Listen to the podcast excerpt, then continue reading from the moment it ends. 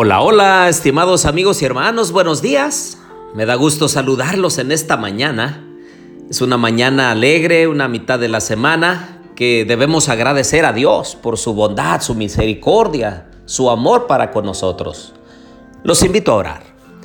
Querido Dios y bondadoso Padre, aquí estamos un grupo de tus hijos. Señor, nos llenas de esperanza, nos llenas de gozo, nos llenas de amor. Y queremos pedirte, Señor, que nos ayudes a poder corresponderte de la misma forma. Acompáñanos en el estudio de tu santa palabra, te lo pedimos en el nombre de Jesús. Amén. Bien, les doy la bienvenida a nuestro estudio y reflexión de la santa palabra de Dios. Les habla su amigo y hermano Marcelo Ordóñez desde el puerto de Veracruz, México. Abra por favor su Biblia conmigo en Efesios 2.10. Pues somos hechura suya creados en Cristo Jesús para buenas obras, las cuales Dios preparó de antemano para que anduviéramos en ellas. Me pregunto en esta mañana, ¿qué nos hace personas extraordinarias? Muchos de nosotros quisiéramos dejar a un lado la mediocridad, lo ordinario, que nosotros pudiéramos ser relevantes en este mundo y realmente eso es lo que nuestro Dios quiere para nosotros.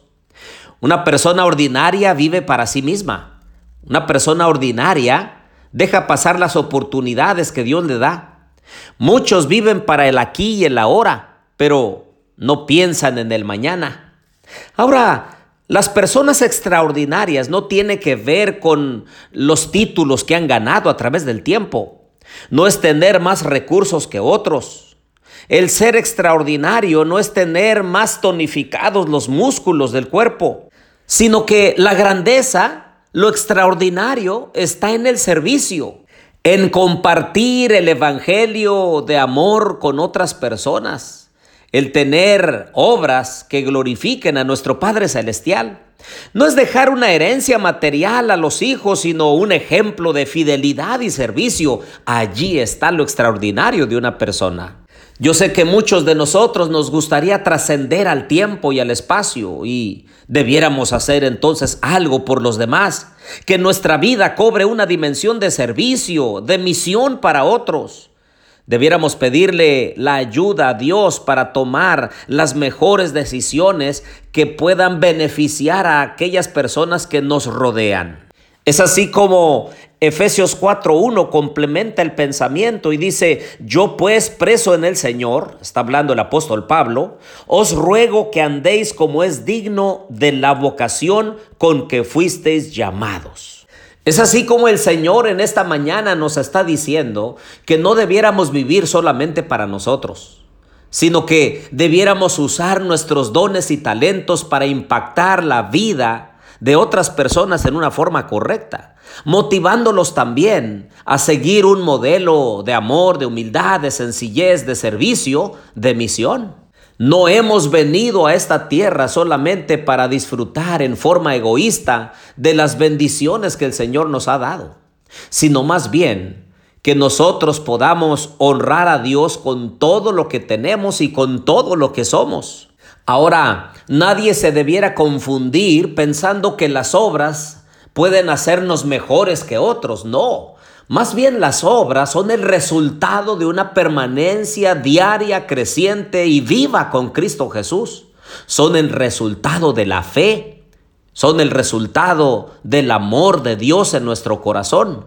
No es por medio de las obras que nosotros nos vamos a sentir mejores que otros, sino más bien esas obras que nosotros hacemos es porque Dios a través de su Santo Espíritu está produciendo en nosotros aquello de bien, aquello que honra y glorifica el nombre de Dios. Por eso en esta mañana, queridos amigos y hermanos, los quiero animar a pedir que el Señor esté con nosotros y en nosotros, para que Él produzca las obras extraordinarias de una persona dedicada a las cosas de Dios. Que este mundo material y pasajero no nos pueda ahogar con tantas actividades, tantas responsabilidades, que dejemos a un lado lo que el Señor quiere producir en nosotros. Hagamos el bien a los demás. Tengamos buenas obras que glorifiquen a Dios, pero que éstas sean el resultado de lo que el Señor está produciendo en nosotros. Pasemos de lo ordinario a lo extraordinario. Sirvamos a los demás. Hagamos lo mejor para otros mientras que vivamos. Un día puede ser que nosotros faltemos en este mundo. Dejemos un legado de servicio, de amor por las personas. Que Dios nos ayude a que cada mañana podamos estar con Él, de manera que podamos captar la razón, el propósito por el cual nosotros estamos en esta tierra. Que Dios bendiga a cada uno en esta mañana y que nos ayude a cumplir, a cumplir el propósito de Dios en nosotros. Oremos. Querido Dios y bondadoso Padre, gracias Señor por tu llamado de lo ordinario a lo extraordinario. No tiene que ver con algo que nosotros nos enorgullezcamos, sino más bien aquello que te debemos a ti, porque hiciste todo para salvarnos, nos das todo para vivir. Ayúdanos a desprendernos y hacer por otros lo que tú hiciste en esta tierra. Servir. Te lo pedimos todo en el nombre de Jesús. Amén.